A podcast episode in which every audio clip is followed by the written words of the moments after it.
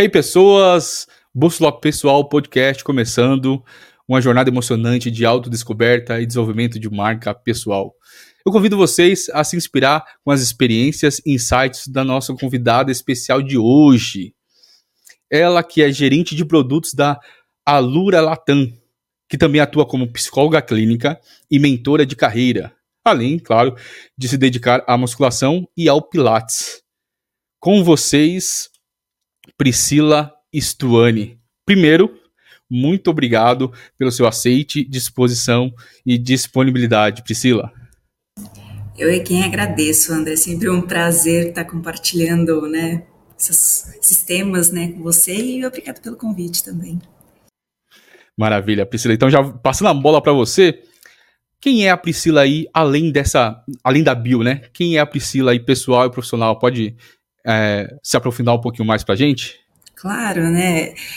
Como vocês viram, né? Eu fui aí passeando do marketing, agora estou como gerente de produtos e atuo com, com a psicologia clínica também, né? Então a psicologia veio aí como uma paixão, uma autorrealização.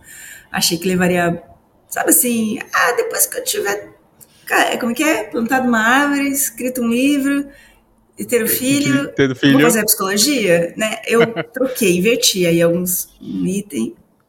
Enfim, e aí tô aí nesse universo, né? Eu acho que a vida é muito curta para a gente fazer só uma coisa. então, quanto Bacana. mais consciência a gente tem, né, sobre as coisas que a gente gosta e o sentido que a gente atribui a essas coisas e a concretude, eu acho que a vida pode ficar mais interessante, né? Uau, uau, bacana, Priscila. E aí, fala um pouquinho aí, a gente entrando um pouco na sua jornada aí. O que, que você pode falar para mim aí da sua infância, né? É, quais foram as, as experiências, influências que durante sua infância moldaram, né? Tanto a sua personalidade quanto a sua visão de mundo. E de alguma forma, talvez até é, tenham inspirado você para o trajeto é, profissional que você teve hoje em dia. Você pode falar um pouquinho para a gente? Claro, né? Eu acho que isso é sempre um prazer, porque eu venho aí do esporte, né? Sempre gostei muito de esporte, ainda que eu tenha só 1,65m de altura, eu amo jogar basquete, jogava basquete até os meus 18, 19 anos. Então, acho que essa disciplina do esporte, né? De você ter um foco, de você ter um objetivo, eu acabei transcendendo aí para a vida pessoal, para os estudos, ainda que eu não seguisse mais, né? Mas aquele DNAzinho que ficou ali, né, foi se desenvolvendo.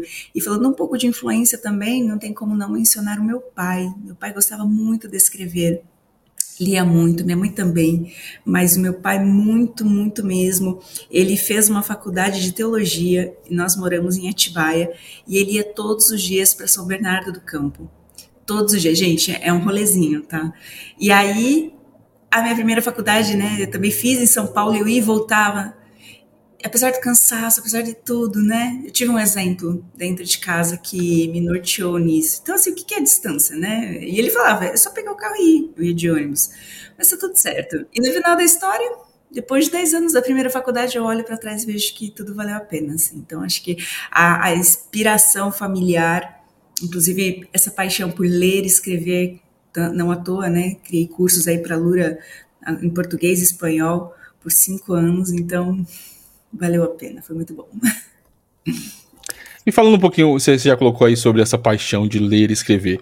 Você acha que foi muito. Você colocou aí que foi muito da influência né, dos seus pais, né? Você vendo isso, você acabou replicando. É, é, algo natural que você viu e você fez isso? Ou depois de um tempo você começou a ter esse hábito? Acho que desde pequena, é o exemplo mesmo, eu vi como algo natural. Eu tenho memórias com oito anos de idade. Eu assim, eu lembro, né, que eu estava à beira da piscina tomando sol com óculos de gatinha, que eu tinha oito anos, lendo o livro aquele Fugindo de Casa, aquela editora que toda a escola, toda criança tinha que ler, enfim. E eu lembro que o namorado da minha irmã mais velho na época, né, eles eram mais velhos, falaram assim: "Olha, Priscila vai dar trabalho", sabe, no sentido de ser assim, Cara, tá lendo o tempo, né? Como assim? Não tá lendo nem gibizinho da Turma da Mônica, um livrinho tal, e fazia resuminho com oito anos. Então, e outra, outra memória que eu tenho, quando eu tinha acho que uns 15, 16 anos, a irmã, a amiga da minha irmã, começou a fazer faculdade de Direito, e ela falou assim, meu, eu tenho que ler um livro, fazer uma resenha, o que, que é resenha? E aí, sei lá, a gente tava conversando, eu falei, você quer que eu leia? Gente, aquele livro O Mundo de Sofia, Nossa, sei, sei.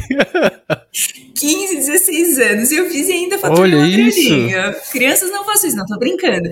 Mas assim, foi muito, foi muito legal, porque imagina, a pessoa lá com 18, 19 anos, primeiro ano de direito, e eu que fiz para ela, sabe? E eu li esse livro acho que depois umas quatro vezes, porque ele é um livro que não parece ser nada, mas nossa, é muito profundo. Então, só para vocês terem ideia aí do, do tamanho da nerdice da pessoa.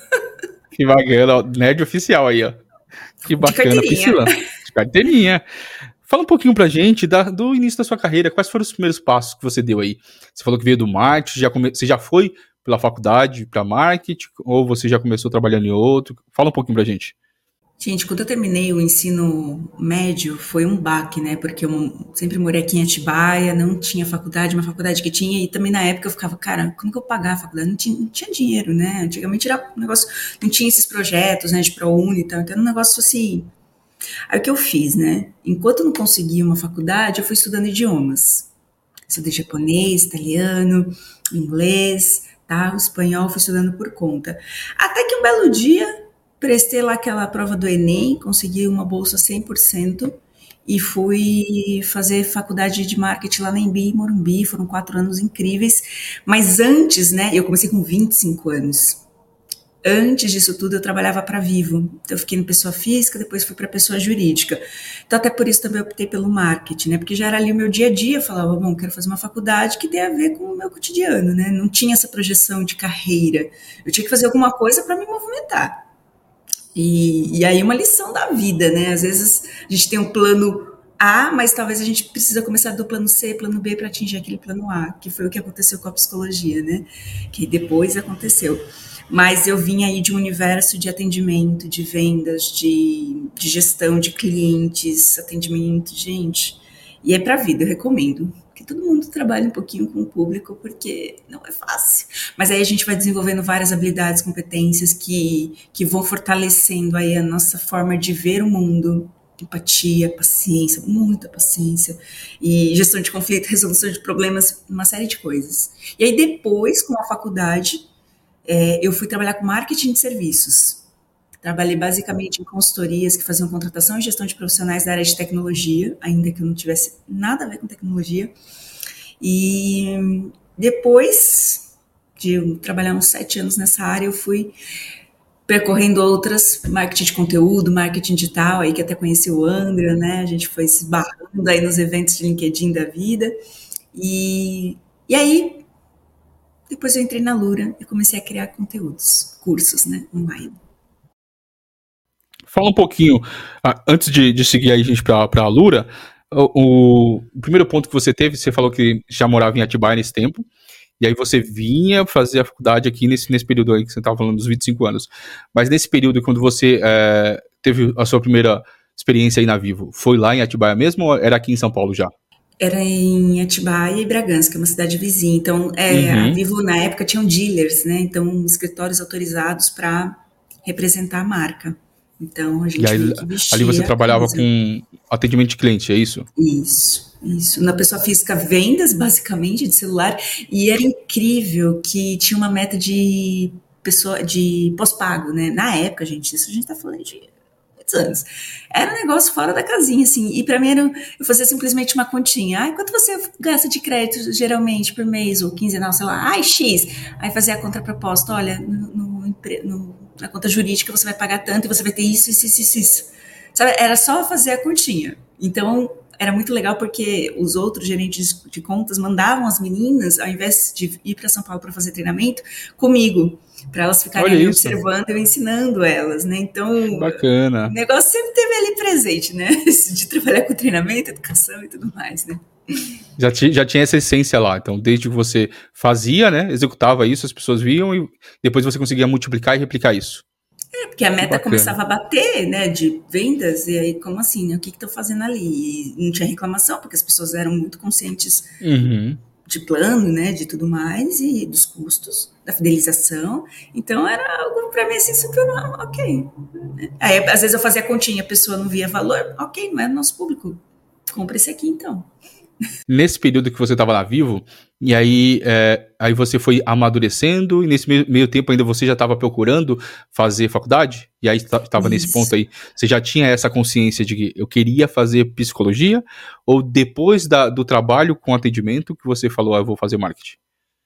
É que, na verdade, quando eu estudei no último ano do, do, do, colégio, eu tive a disciplina de psicologia. E eu era apaixonada. Mas, gente, era um negócio muito distante. Sabe assim, ah, nossa, quando eu crescer, quando eu ficar rica, eu vou fazer isso. Era muito, muito distante. Aí o que acontece? Eu fiquei trabalhando aí nesses, nesses universos, depois fui para a Lura criar cursos. E aí, qual que era o desafio? Eu ficava, tá, tô criando cursos para pessoas que eu não sei quem são não estou vendo a fisionomia delas, eu não sei se elas estão curtindo ou não.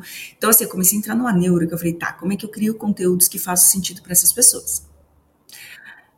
E aí me joguei numa pós-graduação. Aí comecei uma pós em Neurociência Aplicada à Educação, lá na Embi também. E, e aí foram dois anos. Imaginei que de cinco disciplinas por semestre, quatro era de psicologia. Eu falei, não, não, é, te, vou ter que estudar esse trem. Aí eu comecei em 2016, terminei em 2017, em dezembro. Fevereiro de 2018 já estava matriculada assistindo a primeira aula de psicologia. Uau, em 2018 já começou, já logo, logo seguido, já emendou. Já, gente, eu falei, o tempo vai passar, então que passe sendo estudando. Que bacana. E aí, falando um pouquinho aí da, da Lura, como que surgiu essa oportunidade? Você está construindo para a Lura esses cursos? Como você foi evoluindo? E fala um pouquinho do processo para a gente. O pessoal que já, já conhece a Lura em si, mas como que é esse processo? É, ai, foi muito interessante porque depois que eu saí do universo corporativo, eu fiquei uns quatro anos trabalhando por conta. Eu tive uma decepção muito grande com a última organização que eu passei, assim, aí foi um luto bem, bem simbólico, né? Enfim, a empresa, a pessoa que assumiu a diretoria não tinha os valores da empresa que eram os meus valores e aí não tinha como seguir. Enfim, saí. E aí o baco foi tão grande que eu fiquei alguns anos trabalhando por conta, né? Criando conteúdo para redes sociais e é, blogs. E Comecei a prestar serviço para um cara que é referência de agilidade aqui no Brasil, o Alexandre Magno. A minha rede, né, o network, ele foi se expandindo, porque eu comecei a participar de eventos, fazia o marketing lá do, do produto que ele tinha na época. E eu conheci umas pessoas do Rio Grande do Sul, lá de Porto Alegre. E é, eles perdão, eles escreviam um livro para a Casa do Código, que é uma das empresas da Lura. E aí alguém lá na, na Casa do Código falou assim, gente, nós precisamos escrever um curso sobre marketing, vocês conhecem alguém? Me indicaram. E aí Entendi. eu fui lá na empresa, conversei com, a, com o Guilherme Silveira, né, um dos donos, né, enfim. E foi muito legal, porque a Lura sempre foi o sonho de empresa que eu tinha, que era trabalhar por demanda, sabe? Não tem essa. Lógico, a gente tem um um horário, né? Mas era por demanda e eu tinha essa liberdade, né? Um trabalho criativo. Então a gente tinha prazos, tinha combinados, mas era maravilhoso, assim, porque lembre-se, né? Estudar faz parte do meu dia a dia desde sempre e um dos privilégios que eu tive e tenho, né, mas tive mais na época que eu era instrutora, é que eu era paga para estudar. Então, assim, para quem ama educação, para quem acredita na educação, isso é o auge, sabe? Então, casou muito ali, deu um match muito, muito forte por conta disso, pelo propósito. Que bacana. Então, uh, acabou dando matching de ter um profissional para escrever um curso voltado para marketing, que era o seu core uh, na época, né, até mesmo do que você construiu desse período. E aí, a partir daí, teve um, um uma colaboração, né? Alguém, o pessoal começou a gostar e você começou a prestar outros tipos de serviços e, cre e crescer e fazer outros tipos de cursos. É isso? Isso, porque aí no Bacana. final da história o livro acabou não saindo, porque eu comecei a me dedicar. Não, não saiu. Porque eu comecei a me dedicar à criação de cursos, né? Eles falaram assim, Priscila, é, eu acho que o seu conteúdo nos cursos, para o momento, né? O primeiro curso de soft skills da Alura foi meu. Sabe? Muito então, legal. Para uma plataforma que tem mais de mil cursos, é um orgulho, assim, para mim é um orgulho. Que legal. E aí foi bem diferente, né? Porque a, quando você. O pessoal talvez não conheça um pouquinho mais, eu vou pedir para você falar um pouquinho mais do que é a Lura, mas o foco maior ali é muito mais habilidades técnicas, né? Do que realmente essa parte de soft skill. Você que realmente introduziu isso para esse, esse leque de cursos para a Lura? A Alura, gente, é uma plataforma de cursos online com foco em tecnologia. Então, a gente está falando de programação back-end, front-end, data science, UX design, é, mobile, enfim. E aí, a parte de soft skills surgiu como uma oportunidade para a gente desenvolver as pessoas, porque o discurso da Alura é focado em desenvolvimento de carreira. Então, hard skill, fantástico, 10 de 10. Só que a gente sabe que o público mais técnico tem que desenvolver outras competências, as softs, como qualquer outro profissional, mas no caso dessa área é muito mais marcante. E aí foi muito interessante porque eu já tinha criado vários cursos de marketing, eu falei, bom, sabe assim, quando eu já estava meio de saco cheio de marketing, vou ser bem sincera. E eu estava assim muito limitada. Eu falei, gente, eles vão, acho que não vão renovar meu contrato, porque era né, PJ na época, porque não tem mais o que fazer, não tem mais o que falar, sabe? Aí quando o brilhante do Guilherme Silveira falou assim: Pri, lista todos os livros que você tem na sua casa, que você já leu, que você vai ler, que. Fiz a lista. Deu uns 40 livros. E aí ele falou assim: vamos fazer um curso sobre hábitos? Eu falei, como assim? Um curso, um curso sobre hábitos, né, gente? Um negócio assim. Eu falei, ah, tá bom, vamos, né? Eu falei, vamos, né? Gente, foi maravilhoso, foi maravilhoso. E, porque é algo que as pessoas, né, só, só, se preocupam com hard, né, skill. E é lógico, a pessoa quer ser programadora, ela tem que saber uma linguagem, ela tem que saber um framework, ela tem que saber base, né, mas, e vender uma ideia, e se relacionar com a sua equipe, e conversar com o cliente, e gerenciar conflitos, e resolver problemas complexos, né, isso a gente não aprende na escola nem na faculdade. E aí o curso de hábitos abriu uma, um espaço, assim, muito incrível, né? E aí depois se desdobraram outros temas, vários temas.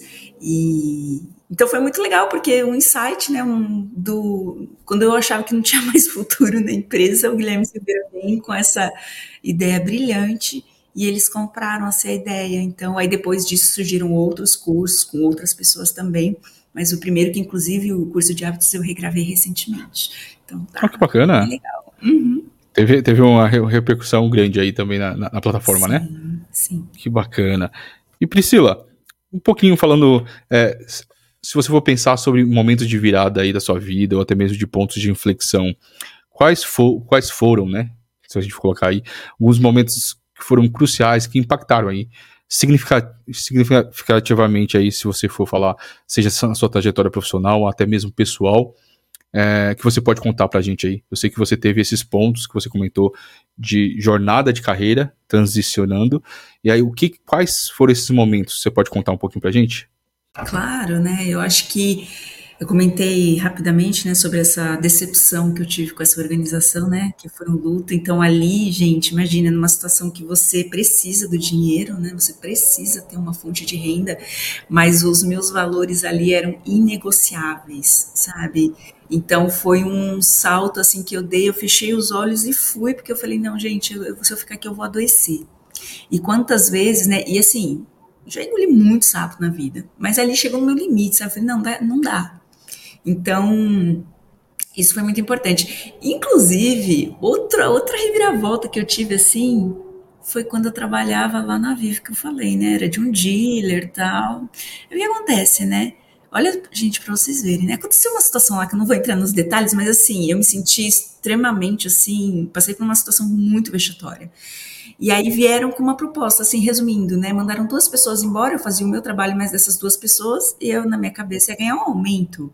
Aí a gerente chega e fala assim: olha, então, a gente vai precisar diminuir o seu salário. Eu falei, não.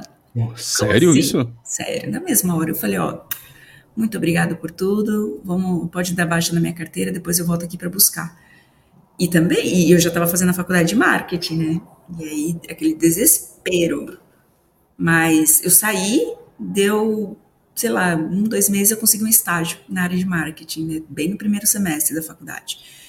Mas é, é, são coisas que eu fico refletindo, sabe? Se eu tivesse me sujeitado, será que depois eu teria tido tão, tantas experiências gratificantes e que me dá essa sensação de que valeu a pena abrir mão de uma situação que não tinha como, né, gente? E aí depois com a psicologia eu falei, imagina, não, chega, porque a gente fala, né, que dos quatro P's do marketing, né, pessoa, praça, produto e promoção, o P de pessoa sempre foi o meu foco, Né? Eu falei, então chega de trabalhar para a empresa para ficar dando lucro para ela, vamos cuidar dessas pessoas que são exploradas. Então, se você falar por que psicologia, basicamente por isso.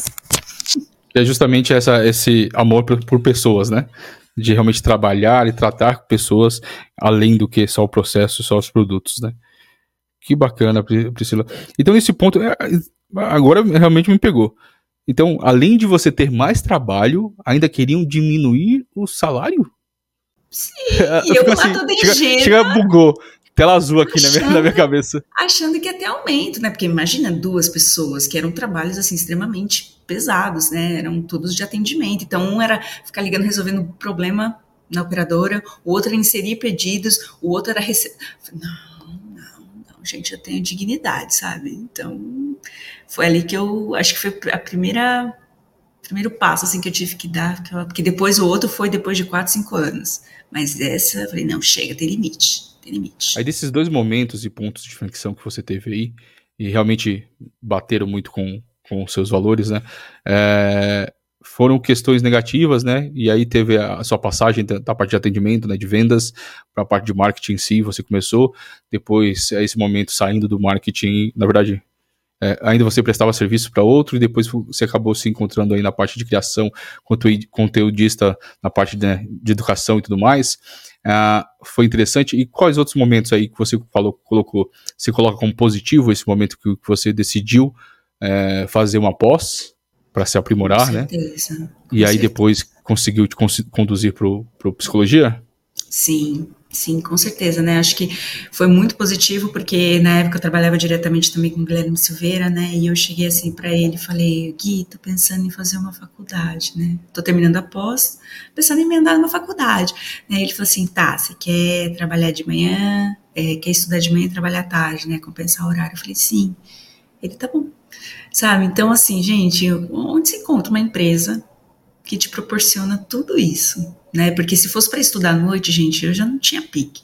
Por mais que eu tivesse uma paixão, mas a gente tá falando de cansaço físico, mental, uma série de coisas. E deu muito certo, sabe? Então, acho que foi muito, muito positivo de eu estar numa empresa que realmente investe em educação. Realmente. Né? E hoje, o meu trabalho é como gerente de produto, mas além disso, né, o foco no, no, estudante, porque aí eu junto marketing com a psicologia, né, tem todo um suporte para a equipe também, não é só definir números, métricas e, e acompanhar, mas sim também gerar um espaço, né, para que as pessoas possam se desenvolver. Então, isso para mim é o match perfeito também. Você falou um negócio muito interessante, que é essa questão da cultura da empresa, né? O quanto que a cultura da Alura impacta aí para você, para o seu desenvolvimento, para sua carreira e para a sua trajetória profissional? Nossa, é Demais, porque trabalhar com educação sempre foi meu sonho, sempre. Tanto que eu abri mão da carreira que eu tinha lá, porque quando eu trabalhava por conta, criando conteúdo e fazendo gestão para redes sociais, gente, foi uma das épocas que eu mais viajei pelo mundo.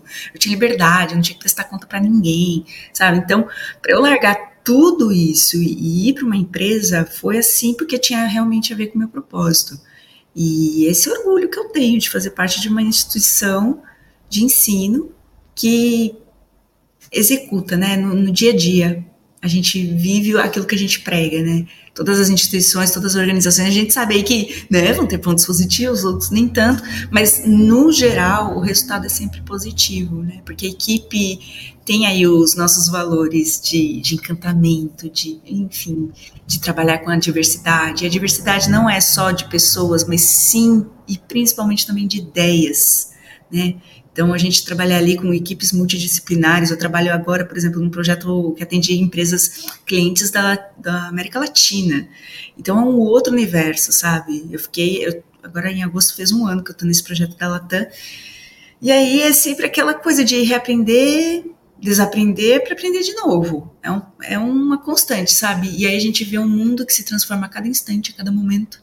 Então, ter essa competência, essa habilidade, gente, que não é fácil de lidar com as mudanças. A gente vem aí do mundo VUCA para o mundo BANI, né? Então é um negócio que está muito instável.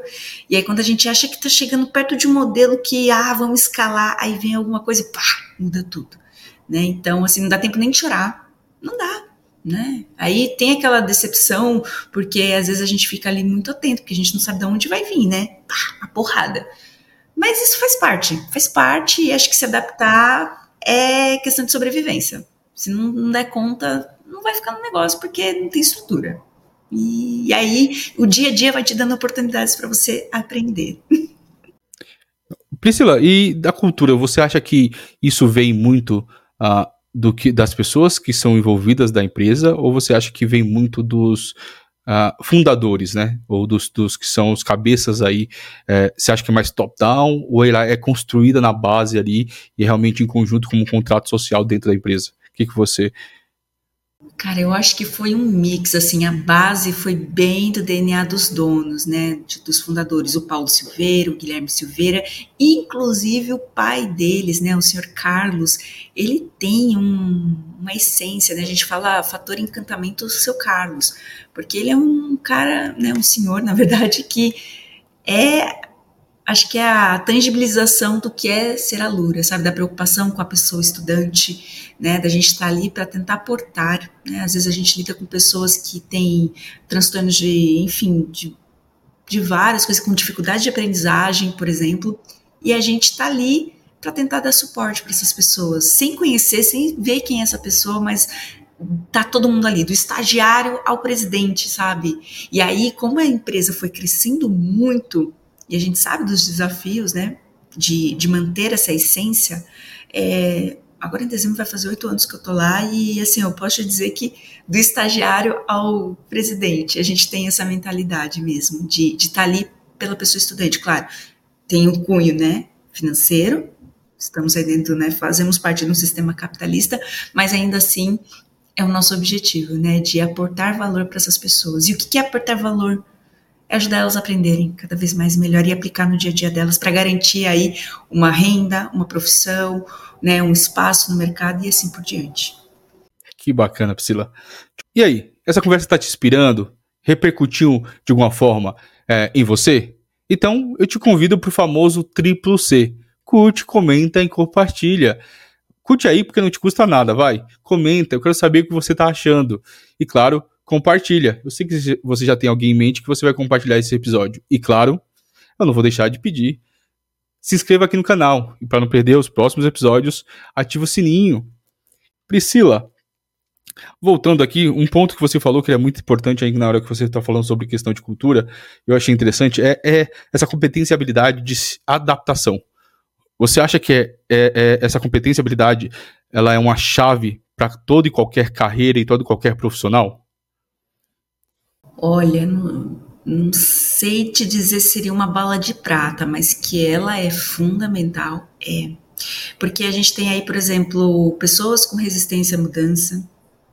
Isso é natural, né? A gente, quando a gente desconhece algo, a gente tende a ser mais é, fechado, porque a gente trabalha com um modelo que deu tá certo por 30 anos, por que, que eu vou mudar isso?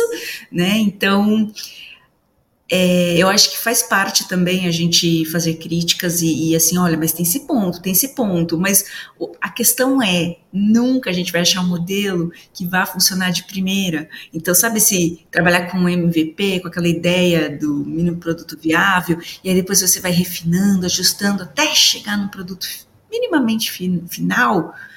Então, acompanhar tudo isso é desafiador, porque a gente tem muita expectativa, a gente acha que muitas vezes a nossa ideia é a mais brilhante, e aí de repente, por alguma questão, a gente não vai para frente, seja por visão de negócio, seja porque outra pessoa conseguiu vender melhor, na sua cabeça às vezes faz todo sentido, mas na hora que você trans, é, transmite isso, nem todo mundo compra, e lidar com essa frustração de não ser aceito, né, de não ter a sua ideia ali colocada em prática, requer muita competência, né, e essa adaptabilidade também faz parte, né? Qual é o nível de tolerância à frustração que a gente tem hoje? É, da maioria das pessoas, assim, é muito próximo do zero.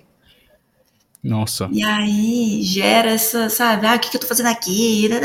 Mas eu preciso ir embora, eu preciso, eu preciso do, do dinheiro para pagar minhas contas, mas eu, eu não quero ficar mais aqui, sabe? E aí é o momento que você tem que parar e refletir, meu, faz sentido você está ali no seu trabalho, não estou falando aqui para ninguém pedir as contas, gente, mas é o quanto você está disposto, disposta a tolerar isso. Ótimo. E alinhado a isso que você falou, é muito interessante, fala um pouquinho aí dos valores que te guiam, tanto na sua vida pessoal e profissional. Você falou aí de um momento de virada que você teve, que realmente é, a cultura da empresa, os valores que quem estava à frente não batiu com o seu, e aí você tomou esse realmente. A gente vê que você tem alguns valores fortes e você não, não, não abre mão disso. Conta um pouco pra gente quais são esses. Eu acho que o principal é o propósito, né? E esse propósito, ele pode mudar de tempos e tempos, mas sempre vai ter aquele que é a base, né? Então, no meu caso, é trabalhar com o desenvolvimento das pessoas, até mesmo por isso também depois a psicologia, né? Então, desenvolver as pessoas no sentido disso, por isso que acho que eu tenho essa química, digamos, com a Lura, né? Porque é ajudar as pessoas a terem uma carreira e conseguirem se manter no mercado. Então, isso é propósito. Sempre foi. Né? Então, por exemplo, até quando eu trabalhava a, na Vivo, ah, tudo bem, eu preciso bater meta, mas tem que ter um propósito. Não é fazer venda por venda. Tem que fazer sentido para aquela pessoa. E se não fizer para outra, depois eu vou encontrar outra, sabe? Então, eu acho que é isso, é ter muito claro o que, que você quer deixar para o outro. Né? Então, eu acho que é essa, essa certeza de você tentar fazer o, o seu melhor Lógico, erro miseravelmente por várias vezes ao dia, mas a intenção é sempre tentar ser a melhor pessoa, a melhor profissional, e a gente vai imprimindo isso no nosso trabalho, se a gente tem um propósito claro. Senão a gente está ali só cumprindo tabela. Já cumpri muita tabela, gente, mas chega uma hora na vida que você fala assim: tá, esse é o sentido da vida? É? Só ficar apertando botão? Então contrata outra pessoa. Se for só para apertar botão, desculpa, acho que a vida é muito mais do que isso. Quando você, é, esses momentos que você falou que realmente não bateu com, com os seus valores, você tinha isso muito claro para você, né? Quais são os seus valores, o que você queria. Por isso que foi tão, tão fácil para que você é, tomasse aquelas decisões. Não chegou ao momento que você falou, sim, engoli muito sapo. Sim, todo mundo, né? Não, quem não engoliu Acho que muito sapo. maturidade, né? Quando a gente está começando, sim. você não, só vai entender depois. Mas tem muito a questão de você entender quais são os seus valores e, e não são, como você bem colocou, são inegociáveis, né? Então não adianta realmente bater aquilo lá, você vai você até conseguiria chegar até um ponto, mas uma hora não se sustenta, se sustenta mais, né? Então é esse, esse que é interessante, esse ponto que é, que é válido e fica de lição para as pessoas realmente entender quais são seus valores e se isso está alinhado onde você vai seguir na, na carreira, correto? E Priscila, eu vi aí, você falou, além de você também trabalhar e ajudar no desenvolvimento das pessoas através da Lura, você também é psicóloga clínica, também mentora de carreira. Como você faz para equilibrar aí todas essas bolinhas? É, aí vem a questão mais uma vez do propósito, né? Porque o curso da psicologia já é um curso que exige muito, gente. É, existem instituições e instituições, pelo menos na instituição onde eu estudei, que é o NIP. Foi um curso muito denso, assim, com professores muito bons. Foram cinco anos, assim, gente, que a minha meta era sempre chegar, estar viva no dia 31 de dezembro daquele ano. Porque eh, foram cinco pés no peito desde o primeiro dia. Aí você acha que vai melhorar? Não, piora. Cada semestre piora. Então aí acho que vem muito também da seriedade com que eu imprimo nas coisas que eu faço, né? Porque eu acho que você trabalhar como psicóloga é de uma responsabilidade, gente, que assim, não tem tamanho.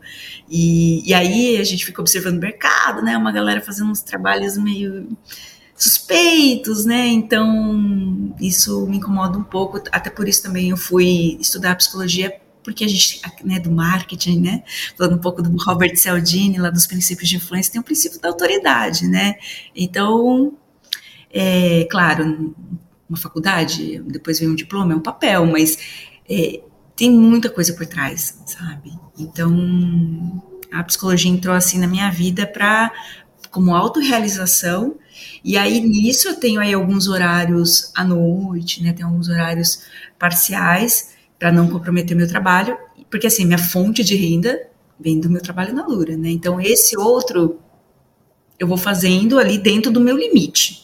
Porque também, senão não adianta, eu não vou dar o meu 100% em nenhum dos dois, aí vai ficar complicado.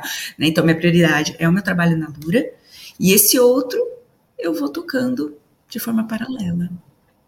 E o que você tem de aprendizado aí que você pegou e você conseguiu assumir e até mesmo imprimir dentro de como gerente de produto na Lura? Isso que você trouxe da psicologia. Eu lembro que você comentou que ia fazer justamente para ajudar, né? A como entender o outro e aplicar isso ao outro. Quais outras lições que você pegou da psicologia você tem pegado e imprimido isso no seu trabalho hoje? Eu preciso pensar muito como é a mente, né, a cabeça da pessoa estudante. O que, que ela precisa, né, e o que, que ela quer. Então, é fazer entrevista, é analisar concorrentes, é conversar com a nossa base de alunos para tentar entender comportamento, né? Basicamente é isso, né? E a psicologia nada mais é também do que uma questão além do mental de comportamento. Então, como essa pessoa age durante o dia a dia, quais são as expectativas dela, porque às vezes elas assinam a plataforma, ah, porque isso aqui vai transformar a minha vida. Ah, porque alguém falou no vídeo lá de vendas, né? Ah, transforma sua vida e carreira, papapá. Mas o que é transformar a vida para ela? Né? Qual que é o, que, como ela se projeta dentro de uma profissão? as pessoas não conseguem transcender nessa reflexão. E aí, o meu trabalho, enquanto gerente de produtos, é, ok, temos esse conteúdo, então como é que a gente se apropria de uma linguagem que faça sentido? Porque o DNA da Lura é transformar vidas através da educação e da tecnologia. E aí, como é que a gente transmite isso para essas pessoas? Então, é basicamente é análise de comportamento, né? Analisar dados, que é assim, o meu calcanhar de Aquiles, eu sou péssima, eu sou de humanas, então me tira da zona de conforto, é um trabalho denso, mas que vai dando ideias para a gente aplicar ali dentro do marketing, né? Bacana. Então, é mais entender realmente essa jornada de comportamento do, do próprio aluno, né? De Isso. entender assim, é, realmente para entender que não, não é porque ele, ele assinou a plataforma que vai ser, fe ser, feito um download na mente dele e ele vai ter todas as habilidades lá é. e ele vai conseguir saindo por aí. Não, ele precisa de dedicação, ele precisa de tempo, ele precisa de ter um propósito claro do que ele vai fazer. Aquele esquema, né? Eu assinei, tô pagando academia e não tô emagrecendo, vou lá para ver o que que tá acontecendo, hum. né? Qual é a responsabilidade? O típico, né? típico, a, a, típico assinatura, né?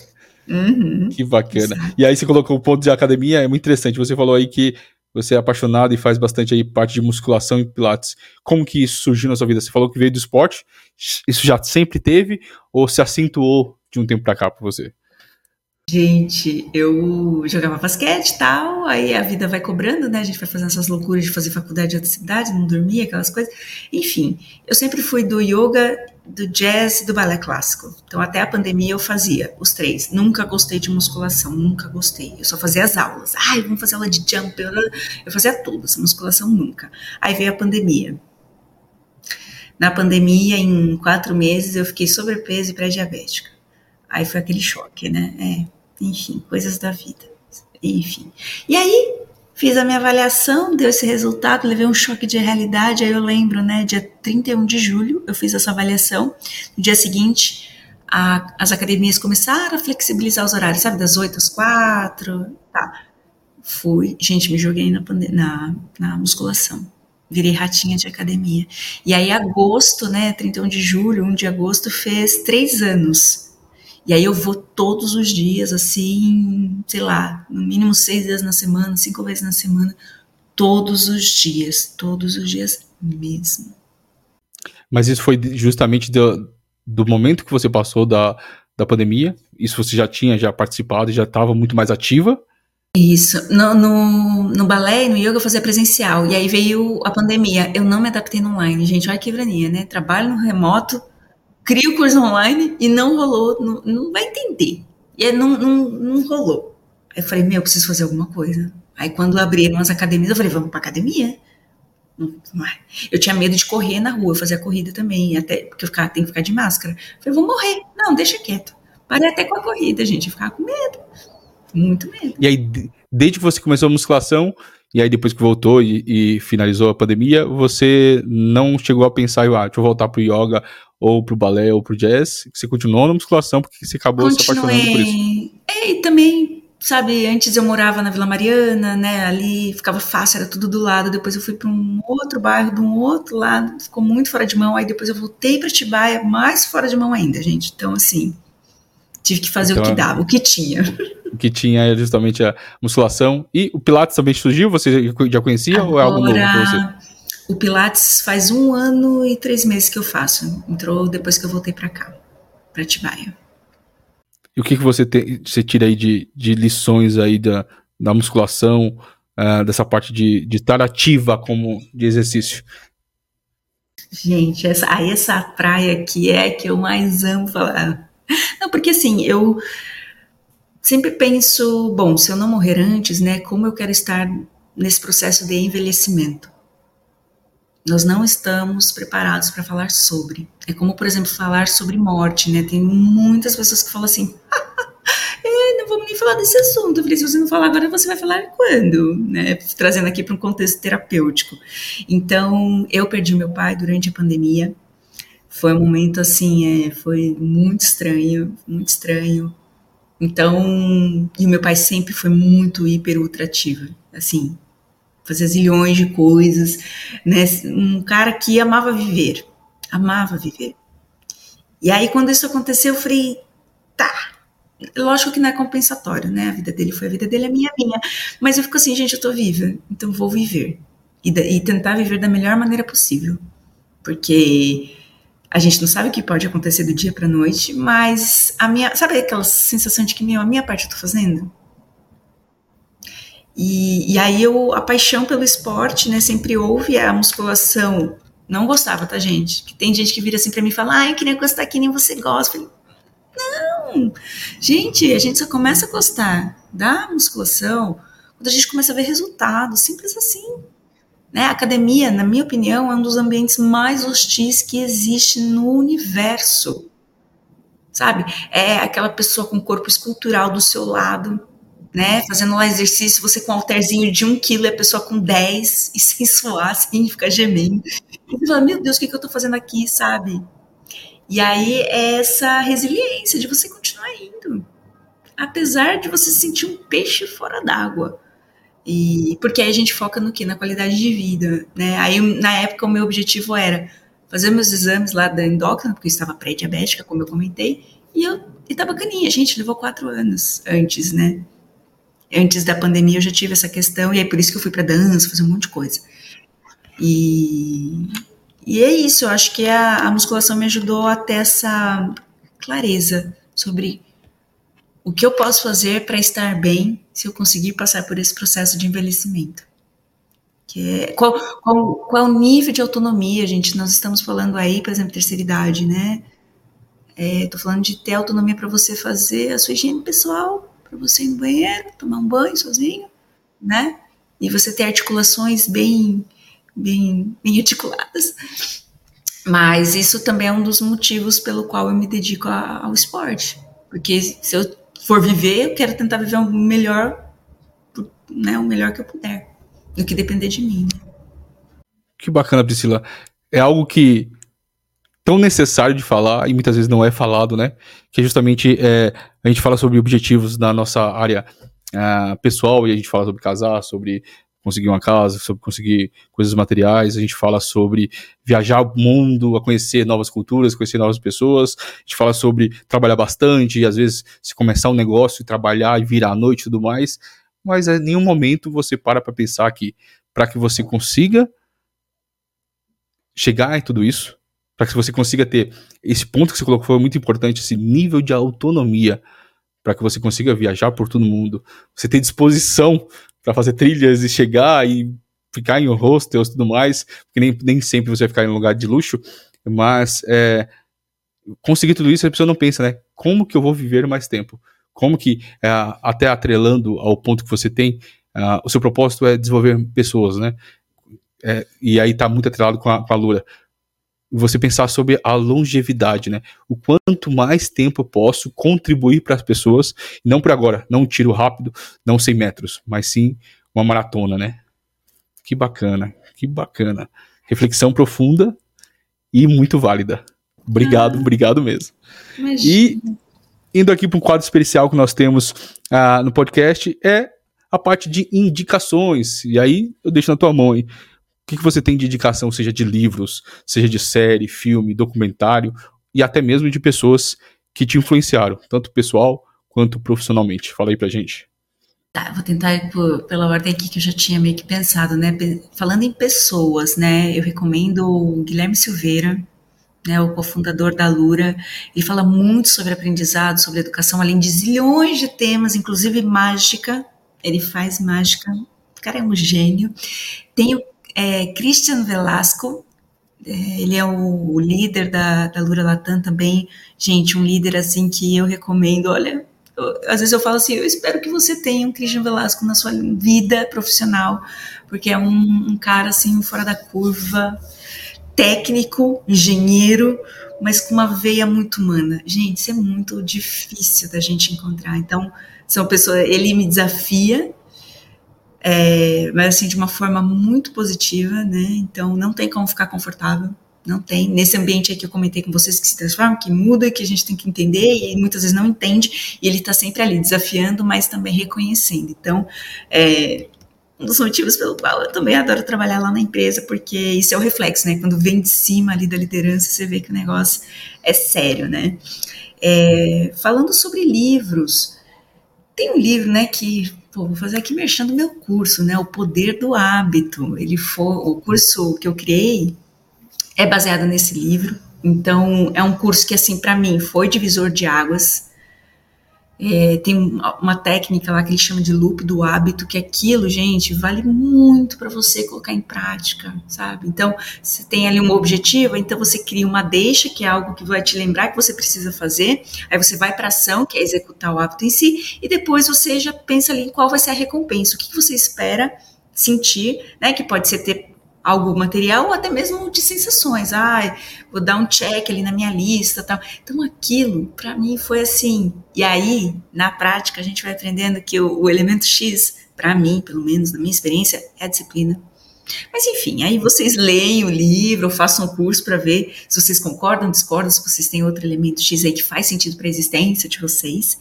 É, eu acho que, basicamente, André, assim, Livros, séries, eu tô. Livros, eu tô muito focado na psicologia, mas eu gosto muito do Carl Rogers, que inclusive a minha abordagem dentro da psicologia é humanista, existencial, fenomenológica.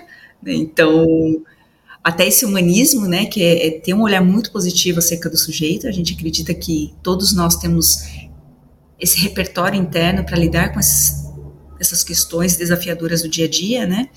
E aí o processo terapêutico vai meio que ajudar a pessoa a acessar isso e colocar em prática. o existencialismo, né? Então a gente fala muito dessa questão da finitude, né? Que até você comentou, as pessoas não, gente, ninguém fala sobre morte, mas se tem uma coisa que vai acontecer com todo mundo, é, é a morte. Né? Então a gente faz essas correlações, né? Então qual é o sentido da sua vida, né? Enquanto você está existindo aqui, né? O que, você quer deixar de legado? Ah, eu quero deixar tal coisa. Aí vem a segunda pergunta: o que, que você está fazendo para deixar esse legado? É aquele momento que fica silêncio na sala. Cri, cri, cri, cri. e, e tá tudo bem, a gente vai descobrir, né? E a fenomenologia, ela veio também como uma técnica justamente para a gente entender o fenômeno tal qual ele se apresenta para aquele sujeito, né? Então tem outras abordagens que, por exemplo, ah, tal comportamento sugere que seja isso ok, eu respeito, a gente tem essa referência, mas a gente ajuda, né, a entender, a pessoa entender o que, aquilo, o que aquilo representa para ela. E aí, a partir disso, a gente vai trabalhar, né, aspectos de diferentes searas que, que ajuda aquela pessoa a ter mais consciência, ter uma vida com mais consciência, tomar decisões de forma mais autônoma, mais autorresponsabilidade, assim por diante. Então, esse livro é do Carl Rogers, né, chama-se Tornar-se Pessoa. É um livro assim. Bom, eu gosto, né? Para mim também fez todo sentido. Show, show, Priscila. Obrigadão pela, pelas indicações. E para a gente finalizar aqui o podcast, quais que você pode colocar e listar? Pode ser uma ou, ou algumas lições e aprendizados grandes que você teve aí na sua jornada até o momento. Aprendizados. Tem um dito que eu costumo dizer frequentemente que às vezes a gente precisa dar dois passos para trás para depois ir três para frente. Então é aquela, questão do impulso reverso, né? Às vezes a gente acha que está regredindo, né? Quantas vezes eu passei por situações que eu falei, meu Deus, o que, que eu estou fazendo aqui, né? E, e aí depois você vai né? Você começa, até minha psicóloga ela brinca, ela fala, Priscila, joga para o universo, né? O universo conspira a favor. E, e, aí, e é verdade, né? Talvez não no tempo, não na urgência, e geralmente não vai ser no tempo que a gente quer, mesmo porque tem aí um desenvolvimento próprio, né? Uma jornada de amadurecimento, até para a gente receber. Imagina, você não tem uma habilitação e você vai ganhar uma Ferrari, o que, que vai acontecer com isso, né, gente? provavelmente um acidente ou você não vai conseguir nem sair com o carro do lugar. Então, acho que esse amadurecimento, sabe, de entender que às vezes a gente vai precisar abrir mão de alguma coisa para ter outras. Não dá para ter tudo, gente, não dá. Então você vai ter que fazer escolhas e lidar com essas escolhas, com os resultados. Vão ter coisas boas e vão ter outras, né? Mas lembre-se, conforme você vai desenvolvendo essa consciência, às vezes alguma coisa pode pegar. Isso não significa que a minha vida é 100% feliz, linda e maravilhosa, pelo contrário. Mas tem muito desafio, mas também tem muita autorrealização. E isso acho que é o que dá sentido à minha vida, né? Uau, que bacana, Priscila. Quero agradecer mais uma vez pela sua disponibilidade, né, seu, seu aceite aqui. Eu, eu, realmente foi uma conversa muito profunda e de aprendizado. Muito obrigado mesmo. Eu que agradeço. Sempre bom estar aqui com você, né, no podcast, mas dos cafés e tudo mais que, que já aconteceram, né? Maravilha. Obrigadão, gente. Pessoal, finalizando aqui, se realmente, ó, depois de toda essa conversa inspiradora, todo esse, esse essa parte de reflexão profunda, você não deu uma curtidinha, não compartilhou com seus amigos, é o momento de você fazer isso. E claro, não esquece de se inscrever no canal e ativar o sininho. Nos vemos no próximo episódio. Até, pessoal!